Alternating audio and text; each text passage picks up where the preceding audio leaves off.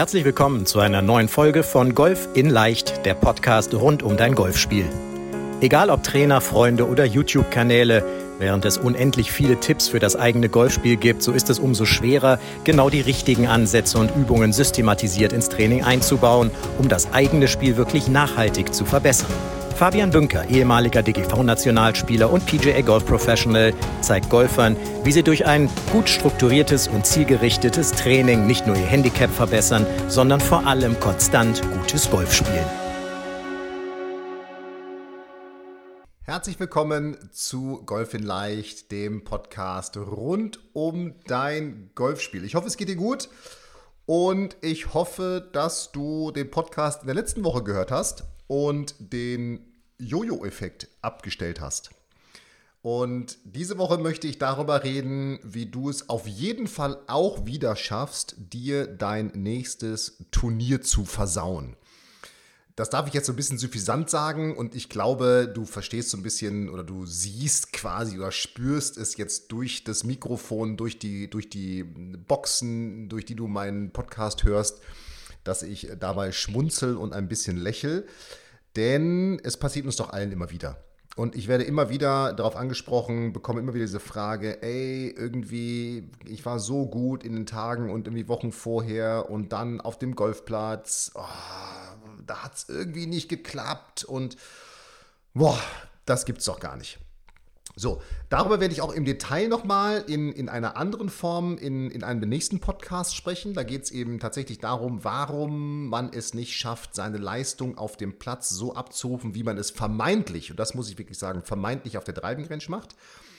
Heute möchte ich darüber sprechen, was passiert denn überhaupt in der Situation dann auf dem Golfplatz? Denn einer, ein Teilnehmer aus meinem Handicap-Coaching-Programm hat mich angesprochen und gesagt, boah, Fabian, ich war so gut drauf, der Driving alles geklappt, alles super und dann gehe ich da irgendwie aufs erste Loch und dann fängt das da schon an. Dann haue ich anstatt irgendwie einen guten Drive, den haue ich dann in den Fairway-Bunker und dann irgendwie kurz raus und dann kam eins zum anderen. Und dann habe ich nachgefragt, naja, was hast du denn da gemacht? Ja, irgendwie an der 1 habe ich nochmal weitergespielt und dann an der 2 war irgendwie einer nach links und dann habe ich versucht, den nächsten ein bisschen mehr nach rechts zu schlagen oder dafür zu sorgen, dass er nicht mehr nach links fliegt. Und dann ist er natürlich nach rechts geflogen und dann ging das irgendwie eins zum anderen und dann hatte ich schon auf einmal, war ich schon in der 6 und da war die Runde eigentlich schon gelaufen, weil gefühlt, weiß ich nicht, fünf Striche, ich habe keine Ahnung, was dann da im, im Detail noch war. Das ist ein bisschen länger her. Aber es war auf jeden Fall so klassisch und dann habe ich mir gesagt, das gibt's doch gar nicht. Das höre ich eben immer wieder und natürlich kenne ich es auch. Hey, leider, ich bin ja auch Golfer und viel gespielt früher und viel zu, viel zu hohe Erwartungen gehabt. Daraus, ich glaube, deswegen bin ich auch Golflehrer geworden und äh, daraus, darauf fußt ja auch mein Coaching, dass ich sozusagen helfe, die Fehler, die ich damals gemacht habe, dass andere die nicht machen oder zumindest in abgeschwächterer Form, als ich sie machen und damit einfach mehr Erfolg haben. Einer der Punkte ist natürlich erwartungslos golfen, was du schon kennst. Und das ist irgendwie gefühlt die Antwort auf ganz vieles, auch in dem Fall. Hey, bleib doch erwartungslos, dann haust du den ersten neben den Bunker. Aber es gibt eben auch hier einen Jojo-Effekt, der auf dem Golfplatz eintritt. In der letzten Woche haben wir über den Jojo-Effekt letztendlich so gesamt für dein Golfspiel oder auch für deinen Golfschwung gesprochen. Es gibt diesen Jojo-Effekt aber auch auf dem Golfplatz. Und der ist genauso, wie ich es dir gerade beschrieben habe oder wie ich es beschrieben bekommen habe von meinem Handicap-Coaching-Teilnehmer, der sagt, naja, ich hau ihn da nach links und dann versuche ich beim nächsten so ein bisschen mehr nach rechts zu schlagen und dann fliegt er aber zu weit nach rechts und dann versuche ich beim nächsten das wieder so ein bisschen zu steuern, dass er eben gerader fliegt und dann fliegt er wieder nach links und dann mache ich beim nächsten wieder ein bisschen was anders, dass er nach rechts fliegt und dann fliegt er ganz hoch nach rechts und auf einmal fliegt er ganz weit nach links und auf einmal bist du völlig lost irgendwie auf dem Golfplatz ich bin mir sicher, du kennst das selber auch und kannst das total gut nachvollziehen. Ich glaube, das kann wirklich jeder Golfer nachvollziehen, diese, diese Situation. Denn dann kommt man ja irgendwann so an diesen Punkt, wo man sagt, also die Bayern würden jetzt sagen, ja, leck me door oder irgendwie sowas, ja. Also wo man sagt so, ach komm, ey, jetzt ist es doch auch wirklich egal, was heute ist. Jetzt habe ich schon so viele Löcher gespielt und gestrichen und vor mich hingedaddelt das hat doch alles überhaupt keinen Sinn, es funktioniert heute sowieso nichts, ich hau jetzt einfach wieder drauf, ich mach's wie vorher. Und dann tada, wer die Simpsons kennt, diese Folge, da würde dann bei dem Nachbar von den Simpsons, da würde so diese Wolke aufgehen und Gott würde von oben runter gucken, tada, und die Sonne würde scheinen und rechts und links regnet es aber. Tada, es funktioniert auf einmal wieder. Die Bälle fliegen auf einmal wieder geradeaus und man trifft den Driver wieder, man locht die Putts wieder, die Chips laufen wieder dahin, wo man das will und man denkt sich, das gibt's doch gar nicht. Warum klappt das denn jetzt auf einmal alles wieder? Das ist doch zum Verrücktwerden. Und das Allerschlimmste ist dann, ich sag mal, so, wenn man dann vier, fünf Bahnen voll versaut hat und dann sagt, ach komm, jetzt ist auch egal, jetzt hau ich einfach wieder drauf und dann spielt man so die nächsten fünf, sechs, sieben Bahnen richtig gut und merkt, hey, heute geht ja noch was. Und dann, dann kommt wieder die, ne, bei den Simpsons wird es dann wieder regnen und äh, Donnerwolken würden, würden aufziehen. Und dann klappt wieder gar nichts, weil Erwartungen zu hoch und so weiter. Aber nochmal, ich wollte nochmal über den Jojo-Effekt auf dem Golfplatz sprechen und diesen Faden, diesen roten Faden vom letzten Podcast nochmal aufnehmen. Denn das ist ja genau der Jojo-Effekt, den ich letzte Woche beschrieben habe. Dieses, ich mache ein bisschen was, dass er nach links, äh, dann geht er nach links, dann mache ich ein bisschen was, dass er nach rechts geht. Dann kompensiere ich da wieder gegen, dann geht er wieder zu viel nach links. Dann kompensiere ich da wieder gegen, dann geht vielleicht mal einer gerade, aber dann geht der nächste wieder nach rechts und dann kompensiere ich wieder. Und so kommt man, ist man nur noch am Kompensieren, bis man eben, wie gesagt, an diesen Punkt kommt, jetzt ist es auch egal. So. Und da ist es eben extrem wichtig auf dem Golfplatz, extrem wichtig, dass du erstens auch da ganz knallhart, egal was passiert, deinem roten Faden folgst. Wenn du gerade an deinem Golfschwung arbeitest und mit deinem Trainer in der Abstimmung dazu gekommen bist, jawohl, wir setzen bei dem Turnier die Technik um, dann ziehst du diese Technik durch. Denn es bringt doch nichts dann zu kompensieren. Wenn du jetzt sagst, ich möchte heute gut spielen und ich möchte mich unterspielen oder ich habe Bock hier ein Turnier zu spielen, naja, dann darfst du alles tun, nur nicht an deinem Schwung rumfummeln.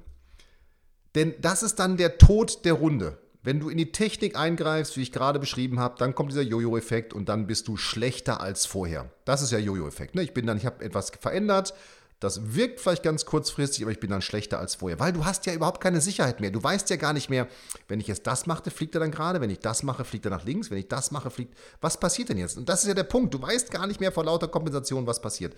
Und darum darfst du eben, wenn du in einem Turnier bist, nie an deinem Schwung rumfummeln, wirklich nie. Sondern du musst eben deine Strategie und deine Taktik ändern oder dir andere alternative Spielwege suchen. Ja? Denn es geht ja in einem Turnier darum, grundsätzlich im Golf geht es darum, dass du dir möglichst wenig Schläge auf die äh, Scorekarte aufschreiben darfst. Aber möglichst wenig heißt nicht, dass du an jedem Loch ein Birdie spielen musst. Möglichst wenig heißt, dass du eben mal in einer Runde dir ein paar weniger Schläge als dein Handicap aufschreiben darfst, weil du eben besser als dein Handicap gespielt hast. Und vielleicht in einer nächsten Runde dir ein paar mehr Schläge aufschreiben darfst. Aber es geht eben immer darum, möglichst wenig Schläge. Was eben nochmal nicht heißt, dass du nur Pass und Birdie spielen musst, ganz im Gegenteil. Ja?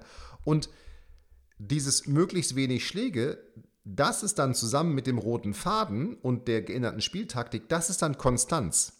Das ist wirkliche Konstanz. Nochmal, wir hatten es im letzten Podcast schon besprochen. Konstanz ist eben, dass du nicht immer eine gleiche Zahl spielst, nicht immer 85, sondern dass du maximal als schlechteste Runde eine 90 hast und vielleicht dann als beste Runde irgendwie eine 80.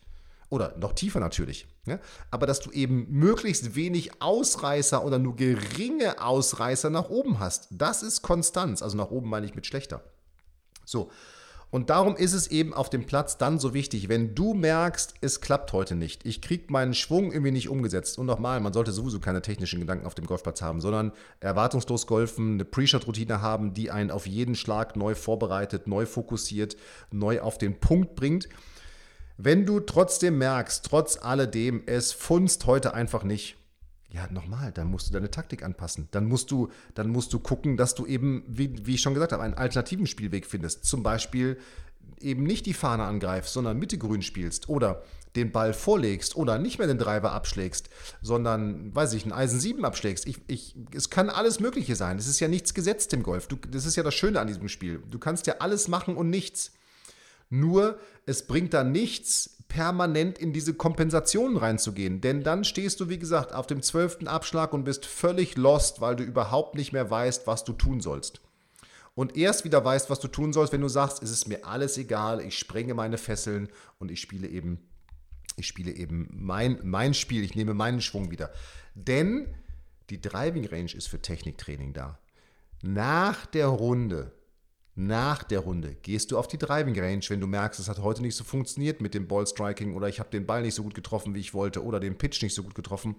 Und auf der Driving Range beziehungsweise im Übungsbereich, welchen Bereich auch immer du dann trainieren willst, da kannst du nochmal an die Technik dran gehen, denn da hast du mehrere Bälle ohne eine direkte Konsequenz eines Scores, mit denen du diese Technik vertiefen, wiederholen, verbessern kannst. Das hast du auf dem Platz doch nicht. Auf dem Platz haben wir immer eine Einmaligkeit. Ich habe immer nur diese eine Chance. Und leider ist es ja so im Golf, es ist nicht wie im Fußball, wo vielleicht einer mal einen Elfmeter verschießt, aber dafür macht der nächste einen Flankenkopfball rein sondern im Golf ist es eben so, meistens zieht ein schlechter Schlag einen zumindest schweren nächsten schlechten Schlag nach sich. Und je schwerer die Situation, ja, desto more likely, wird der Amerikaner sagen, also desto wahrscheinlicher ist es, dass du auch von dort einen nicht so guten Schlag spielst. Das ist doch ganz klar. Und das ist dann genau dieser Negativkreislauf, in den man reinkommt. Und darum ist es dann so wichtig, dass du eben Nochmal, ich weiß, ich wiederhole mich, mir sagen so viele immer, du wiederholst dich ja, aber ich wiederhole mich zum dritten Mal und darum ist es wichtig. Darum musst du es dir abspeichern nach diesem Podcast und darum musst du dann eben an die Strategie drangehen. So. Und was ist jetzt der rote Faden in deinem Spiel? Ja, der rote Faden ist genau entweder, dass du weißt, was du in deinem Schwung tun musst, dass du das dann nachher auf der Driving Range wieder aufgreifen kannst und daran arbeitest und eben nicht hör nochmal den letzten Podcast von letzter Woche, dem Jojo-Effekt äh, sozusagen verfällst und ein, den einen Tipp dir suchst, den du jetzt umsetzt, sondern das, was du mit deinem Trainer in deinem Trainingsplan besprochen hast und festgelegt hast oder nach, einer, nach einem Coaching umgesetzt, äh, festgelegt hast, dass du das brutal eintönig fast schon, dass du das weiter verfolgst und das weiter umsetzt. Denn das ist ja der Punkt, der Weg, der dich nach vorne bringt. Das ist der rote Faden und das ist auch das Wichtige an so einem Trainingsplan. Und dass du eben weißt zu 100 Prozent, was du in deinem Schwung tun musst und woran du arbeiten musst. Aber das ist dann, oder auch im Pitchen oder Putten ist es ja völlig egal. Aber das ist dann eben genau das, was dazu führt, dass du on the long run viel konstanter spielen willst, wirst, als wenn du auf dieser Runde rumkompensierst und eigentlich von der Runde kommst und überhaupt nicht weißt, was passiert. So. Und weil es eben ja im, im langen Spiel meistens der Fall ist, dass man da irgendwie durch die Gegend gurkt, wenn ich das so sagen darf, beziehen sich natürlich an diese Tipps auch meistens immer auf das lange Spiel. Nochmal, das Entscheidende ist, dass du eben nicht dem kurzfristigen Jojo-Effekt an Kompensationen verfällst auf dem Golfplatz, denn das wird sich rächen. Vielleicht klappt es in einer Runde, aber in, in, in neun von zehn Runden wird es sich rächen, sondern dass du dann eben anfängst, alternative Spielwege, alternative Spieltaktiken oder Strategien für dich zu suchen, damit du eben dann konstant spielst. Denn das ist dann Konstanz. Das ist wahre Konstanz, dass du dann es noch schaffst, deinen Score entsprechend zusammenzuhalten, weil du dich eben auf die Situation angepasst hast. Und ich darf es nochmal so hart sagen, es kommt auf dem Platz nur darauf an, wie wenig Schläge du brauchst. Die Driving Range, die ist dann nachher der Ort, um an deinem Schwung, an deiner Technik, an was auch immer zu feilen, die du mit einem roten Faden für dich ja mit dir herumträgst und weißt, woran du arbeiten musst. So. Und in dem Sinne hoffe ich, das waren jetzt zwei Jojo-Effekt-Folgen, dass du zum einen für dich mitgenommen hast, was der Jojo-Effekt ist und zum anderen, natürlich wird auch eine Runde wieder kommen, die nicht so läuft. Das ist eben einfach so, so sicher wie das Arm in der Kirche, dass du eben in dem Fall jetzt weißt, was du für dich tun musst und was du für dich verbessern und umsetzen musst, um eben dann auch auf dem Platz, wenn es mal nicht so läuft, für dich erfolgreich zu sein. In dem Sinne, bleib gesund, ich freue mich, wenn wir uns in der nächsten Woche wieder hören und es warten spannende Themen auf dich. Das kann ich jetzt schon mal ankündigen. In dem Sinne, bleib gesund, mach es gut. Hier war der Fabian. Vielen Dank, dass du bei der heutigen Folge dabei warst. Wenn du direkt von Fabian und seinem Team gecoacht werden willst, dann gehe jetzt auf www.fabianbünker.de/termin und bewirb dich für ein kostenloses Analysegespräch.